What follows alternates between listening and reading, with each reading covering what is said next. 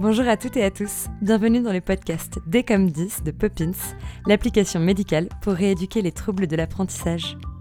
Saviez-vous que 8% de la population française a des troubles 10 Avec D comme 10, je vous invite à plonger dans les témoignages inspirants des personnes concernées par les troubles de l'apprentissage. Je suis Samar Shahaban et je vous souhaite une bonne écoute. Eh, bonjour Justine Salut Salut, salut.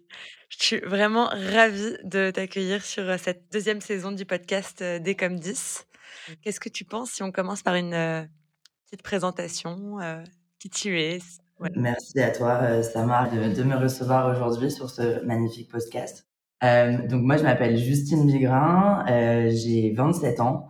je suis française et grecque. j'ai monté quelques entreprises dans le Web 3 et je suis la, la fondatrice euh, de Certified Dyslexic, qui est un tampon qui s'applique sur la signature des emails pour euh, indiquer son, son 10 et surtout sur la signature des, à l'école sur des tampons ancrés pour mettre sur des copies à l'école. Et euh, le projet a été porté via mon studio de création qui s'appelle Bauhaus, qui est spécialisé dans l'art numérique. Euh, je suis aussi la cofondatrice de la NFT Factory, qui est un lieu physique à Paris euh, qui euh, démocratise les NFT. Et je suis récemment la cofondatrice d'un magazine, enfin d'un bookzine livre qui s'appelle New Society, qui est sur la mode, lifestyle, du, un peu du Web 3. Waouh, génial. Et comment, comment tu as découvert en fait ton 10 Comment ça s'est passé ce moment quand tu étais plus jeune ou c'était au contraire tardif? Ouais, alors moi, quand j'étais toute petite, euh, j'étais dans l'école américaine euh, de Paris et quand j'étais en petite section, on voulait me faire sauter des classes parce que bah, notre génie de dyslexique euh, qu'on est, quand on donne un rond, on comprend qu'il faut le mettre dans un rond. Alors que les autres enfants, on leur donnait un rond, ils le mettaient dans le carré, ça rentrait pas. Donc avec notre esprit logique, on avait totalement, enfin j'avais totalement l'habilité de, de, faire les choses qu'on fait quand on est en toute petite petite section. Et euh, donc, ils voulaient me faire sauter une classe. Et ensuite, c'est arrivé le CP, euh, où on a commencé à nous sortir des livres, des dictées, des choses à écrire. Euh, et c'est là où je pense que c'est via la lecture qu'on a compris que j'étais dyslexique. Donc, mes, la maîtresse a dit à ma mère qu'il fallait m'emmener chez l'orthophoniste, donc un peu le schéma habituel. Et à partir de là, bah, c'était une boule de neige de.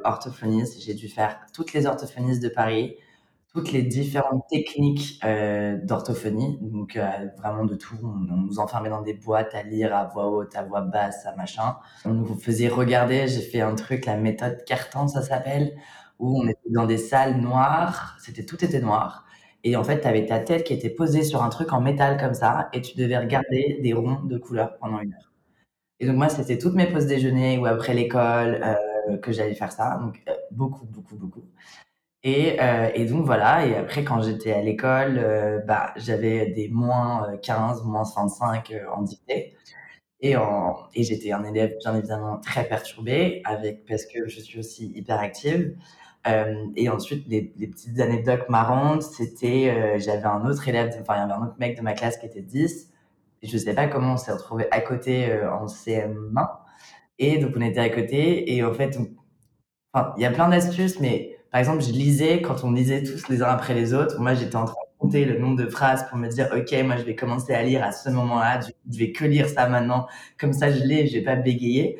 Donc, tous les deux, en fait, on était à côté, l'un après l'autre. Donc, on se fightait pour se comprendre, en fait, toi, t'as quelle ligne tu penses, toi, t'as celle-là, toi, t'as celle-là. Et on n'arrivait jamais, on était toujours à deux lignes d'écart. Mais surtout, comme on avait euh, toujours des moins, euh, des moins 50, ben on s'est dit, viens, on fait des concours. Dans tous les cas, on va avoir zéro. Mais viens, on fait des concours, donc on a moins combien? Donc en fait, on se disait, bah, autant rajouter des, des trucs. Et donc à chaque fois qu'on avait nos copies, la prof comprenait pas parce que et tout le monde se foutait un peu de nos parce qu'on avait des zéros, mais nous on était en, en compète lui et moi en mode, hey, moi j'ai eu moins 60. Euh, et, euh, et donc c'était euh, c'était assez drôle. Et après, ouais, en CM2, il y a la prof qui maintenant que je connais en plus, que j'ai déjà vu, que j'ai poussé dans la piscine, mais plus tard, plus tard. Mais la prof, ma prof de CM2, a fait lever toute la classe pour m'applaudir parce que j'ai eu un 0,5 en dictée. Euh, donc à ce moment-là, je me suis dit, là, il y a un sérieux problème, c'est pas possible.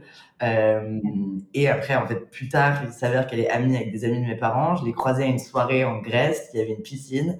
Elle était à côté de la piscine, je lui ai dit Madame Marcille, et là, je lui ai dit ça, c'est pour le 0,5 en dictée. C'est dans l'eau. Et, euh, et voilà. Waouh! Et euh, comment ça a été la suite? Est-ce que tu as pu, comment dire? Il y a des effets de compensation toujours, j'imagine, euh, qui se font. Euh, mais est-ce que euh, tu as pu faire enfin les classes que tu voulais? Est-ce qu'on t'a fait redoubler? Alors ouais. donc après la, la primaire, j'étais, en fait, j'avais déjà, on m'avait déjà collé des heures de colle en primaire, en CM1 et CM2, ce qui faisait que j'avais déjà un dossier, alors que j'avais même pas, enfin, j'étais très très jeune, j'avais déjà un dossier qui était et avec des notes et avec des comportements pas très très cool. On va dire qu'il n'y a pas beaucoup d'écoles qui voulaient ma présence dans leur école.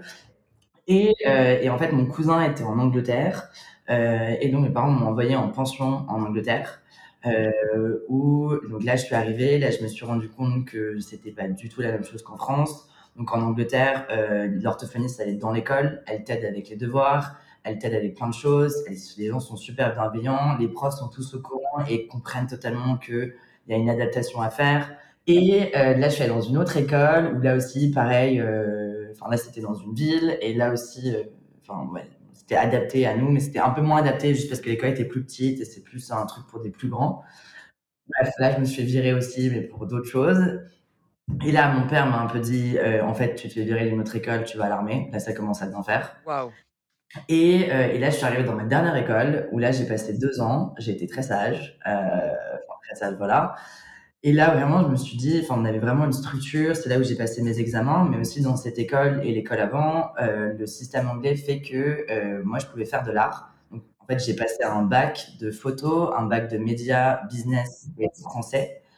Euh, donc en fait, j'étais, j'avais pas d'histoire, j'avais pas des, choses que je n'aimais pas. Donc j'étais vraiment investi dans l'école et investi dans mes cours. Donc j'avais des bonnes notes et j'étais totalement dans mon environnement. Le seul truc, c'est qu'ils ont refusé que je fasse les cours de français. Et moi, je voulais faire les cours de français parce que je savais que j'avais des problèmes d'orthographe à cause de ma dyslexie et que je me suis dit, bah, ça peut m'aider. Ils refusaient parce que t'es un peu perturbateur et en plus tu parles français, ça veut dire que tu vas être là. Je dis, mais moi, je peux ne pas parler, mais c'est juste pour l'écrit. Bref, le jour des examens de français, bah, en fait, j'ai eu un C. Alors que c'était examens pour des internationaux, pour des anglais, j'ai C parce que, bah, bah voilà, j'ai C. Bref, de là, bah, j'avais des bonnes notes. J'ai appliqué dans une école d'art euh, à, Londres où j'ai été acceptée et mon oncle a suggéré à mes parents que j'applique dans une école d'art qui est la meilleure école euh, à New York qui s'appelle Parsons School of Design. Aux États-Unis, tu dois vraiment apporter ton dossier avec tout jusqu'à même la primaire, je dis non, mais impossible, je vais pas rentrer là-bas. Je me suis viré de je sais pas combien d'écoles, j'ai des notes de merde, mais des notes qui montent. Enfin, j'en ai parti de bas et euh, jusqu'en pension où euh, là j'avais des, des, B, des A euh, à mes examens parce que c'était des trucs artistiques. Et donc j'ai appliqué avec un portfolio, un, un, un challenge et euh, mon, mon, dossier. Et j'ai été acceptée avec en plus une, une bourse euh, pour aller dans cette école. Euh, donc là, j'étais un peu sur le cul en mode genre, ok, qu'est-ce qui se passe? Mais vas-y. Et donc mes parents étaient là, bon, bah, tu vas à New York, Justine. J'étais là, bon, bah, bien, on s'assoit deux minutes parce que c'est pas le même prix, là, de ma vie à New York, ma vie à Londres, euh, va falloir qu'on commence à parler. Et, euh, et donc, je suis allée vivre à New York pendant cinq ans. Et là, j'ai été choquée à quel point aux États-Unis, en fait, on est considérés comme des génies. Ce qui est normal parce qu'en fait, les plus gros génies euh, américains, bah, ils sont tous dyslexiques. Steve Jobs, euh, bah, même Ouais. Einstein, enfin tous les. Donc en fait, tous les, les gens qui ont fait, qui ont créé des choses qu'on utilise dans notre vie de tous les jours, sont des gens qui sont dyslexiques. Donc on est vraiment, mais d'un coup, mis sur un piédestal.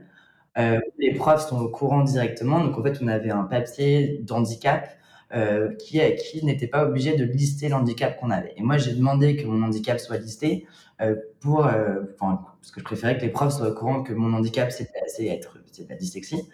On avait du temps en plus. Euh, les profs, quand on avait des choses à lire, enfin, on devait lire euh, par semaine, je devais lire, je sais pas combien de pages de, de thèses et de dossiers. Et les profs, je leur disais, je leur disais, écoute, est-ce que moi, tu peux juste me dire les chapitres qui sont importants que je dois lire? Parce que je vais pas pouvoir lire tout le truc, ça me prend trop de temps et j'aurais jamais. Euh, donc en fait, et les profs totalement adaptables à tout. Après, on me donnait les choses en avance, donc on me disait, bah là, il y a un essai qu'on va annoncer dans trois semaines, mais on te laisse trois semaines avant tout le monde pour commencer toi à préparer. Donc super, heu, adaptable. Ouais, rien à voir voir. et donc là, je me suis dit: «Non mais c'est dingue, il y a vraiment genre un problème».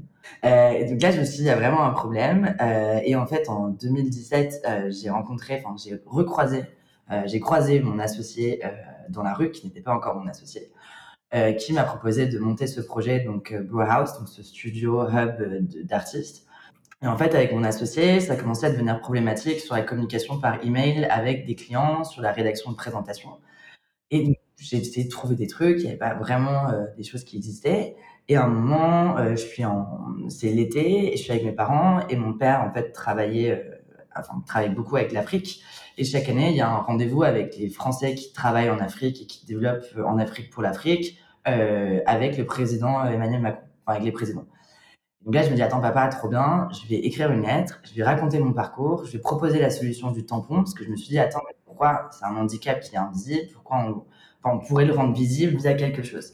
donc j'écris une lettre et en fait, dans cette lettre, j'explique mon parcours de comment j'étais en France, comment j'étais en Angleterre, comment après j'ai été traité aux États-Unis et comment en fait aujourd'hui j'ai j'ai une entreprise, je suis chef d'entreprise, j'ai des employés, j'ai ça et et de dire: «Mais en fait, je comprends pas comment en France, un pays aussi développé que le nôtre, moi, une personne comme moi, j'ai dû partir pour qu'on m'accepte comme je suis et pour pouvoir avoir la carrière que j'ai aujourd'hui» et donc je je liste un peu en disant: «Ouais, il y a clairement un problème, heu, d'éducation, heu, envers les professeurs et envers en fait les personnes en général» et donc je dis: «Voilà, je propose un tampon, heu, qui, peut s'appliquer, sur les copies à l'école, sur les emails».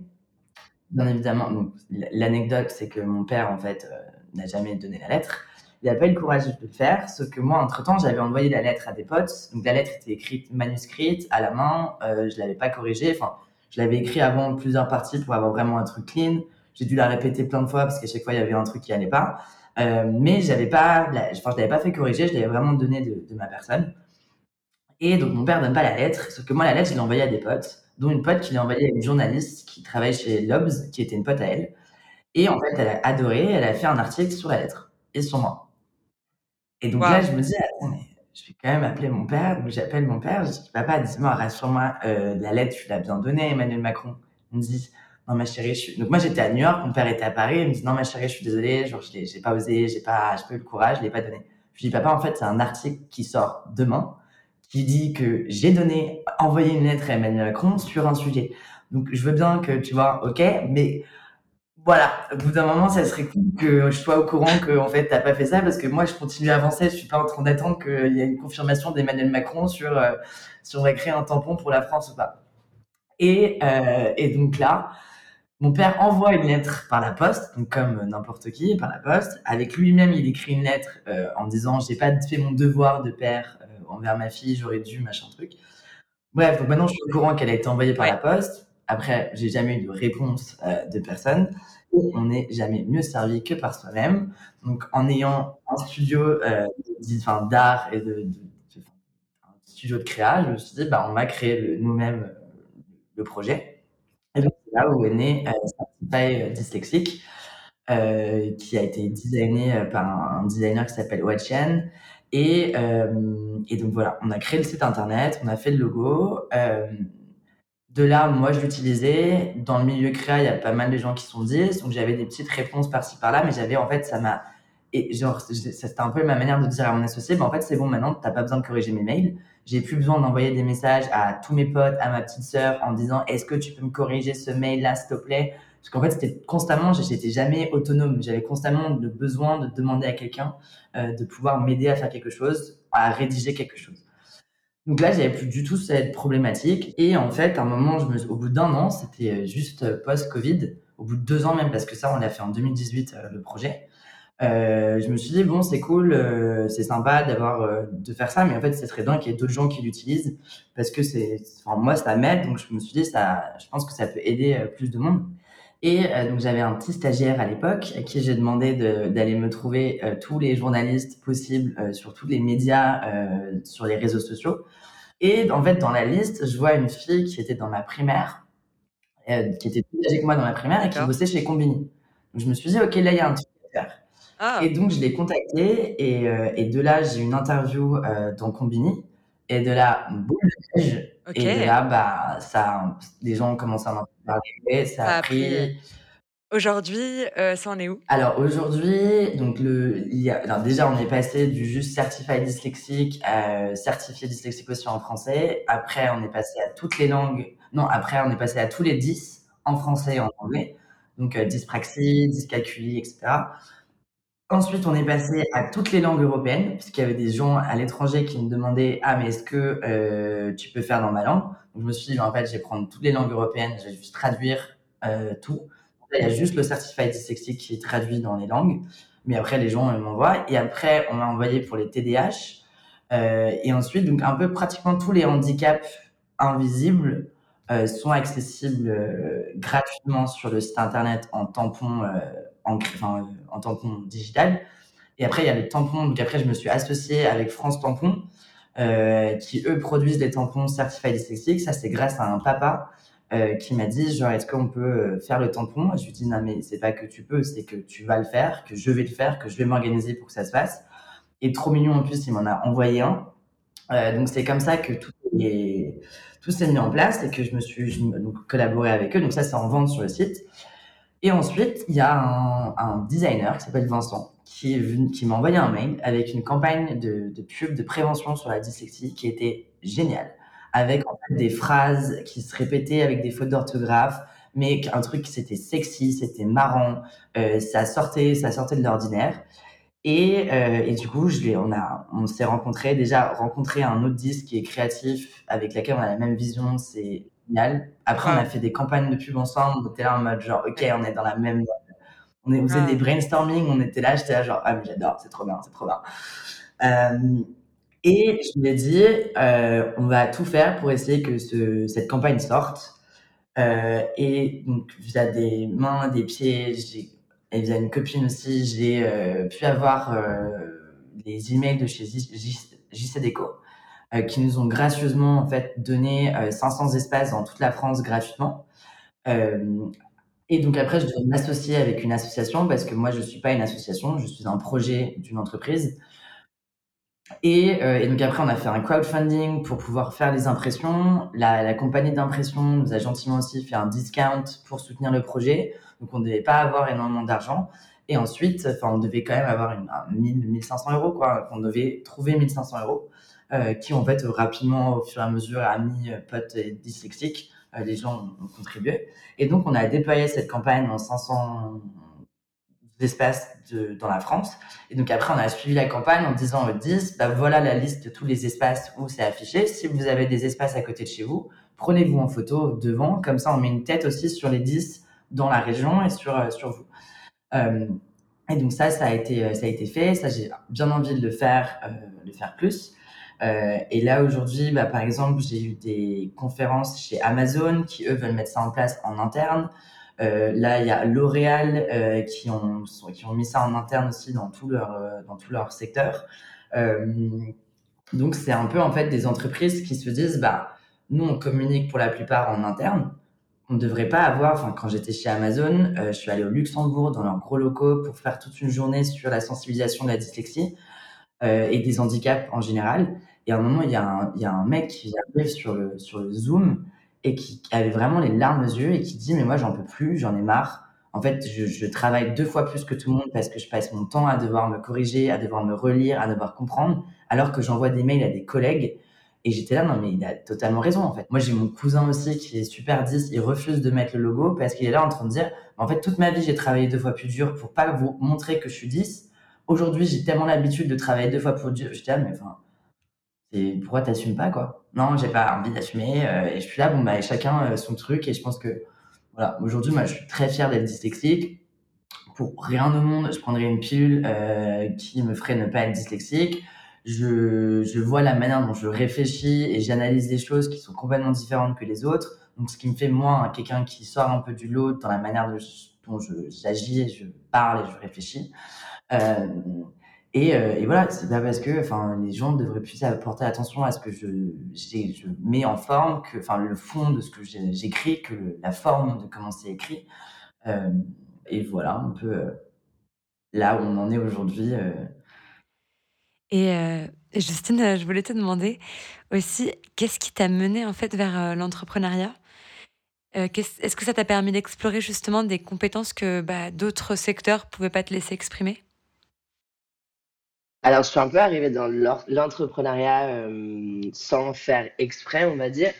Euh, donc, mon associé est venu me voir pour me dire qu'elle voulait euh, qu'on monte un projet ensemble. moi, j'étais encore à l'université, donc c'était assez OK. Bah, je fais un petit projet sur le côté, à côté de mes études. On va voir comment ça se passe. Ça peut être sympa. Et euh, de fil en aiguille, euh, bah, le projet s'est construit de plus en plus, c'est devenu de plus en plus euh, concret. On est passé de quatre associés à assez rapidement deux associés. on a monté la structure et en fait, on a commencé à avoir des projets. Donc tout s'est un peu fait bah, au fur et à mesure. et c'est après, là, à jour d'aujourd'hui, j'ai cofondé euh, deux autres entreprises, donc euh, trois, et euh, une, bah, du coup, certifiée dyslexique, où je suis toute seule. je pense que dans l'entrepreneuriat, Enfin, moi j'avais déjà vu que c'était une skills qu'on avait les dyslexies d'être dans l'entrepreneuriat. et j'aimerais et et donc de voir aussi tous ces gros entrepreneurs euh, qui changent un peu euh, la, la dot de notre journée, qui, soient, qui sont dyslexiques.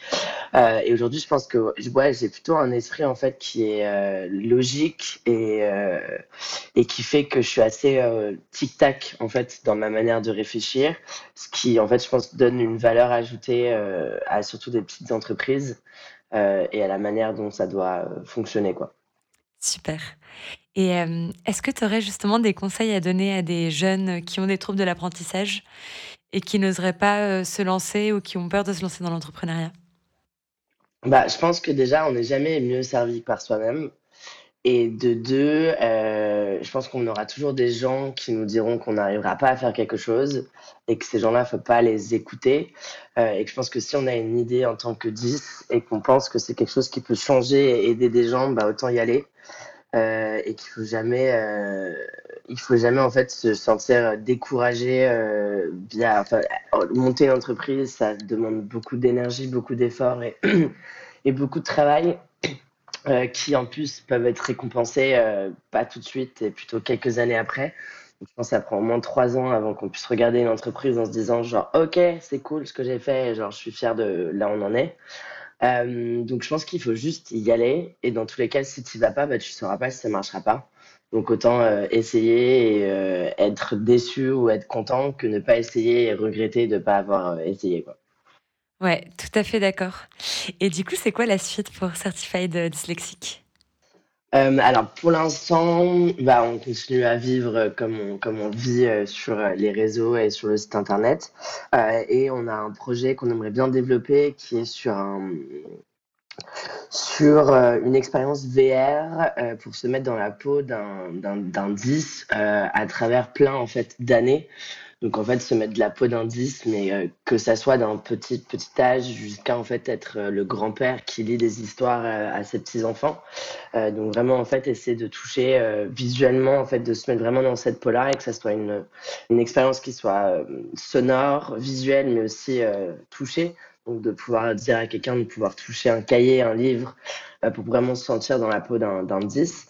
Euh, donc euh, pour l'instant, c'est un projet qui est là, qui a une équipe et qui a toute une idée prête, mais qui n'a pas d'argent à jour d'aujourd'hui pour, pour être financé.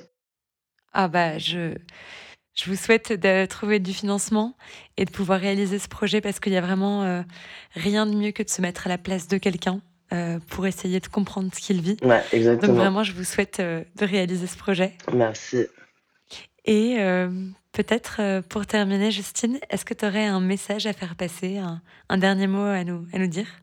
Non, je pense force aux 10 et faut jamais baisser les bras et toujours regarder vers le haut et être fier surtout d'être 10. je pense que c'est un un don de la société qu'on nous a donné. Il faudrait plus le mettre en avant comme quelque chose de positif que quelque chose de, de négatif. Super. Bah, merci beaucoup, Justine. Bah, merci à toi. À très bientôt. Un grand merci à notre invité d'être venu échanger avec nous aujourd'hui. Et merci à vous d'avoir écouté cet épisode. S'il vous a plu, n'hésitez pas à le partager autour de vous.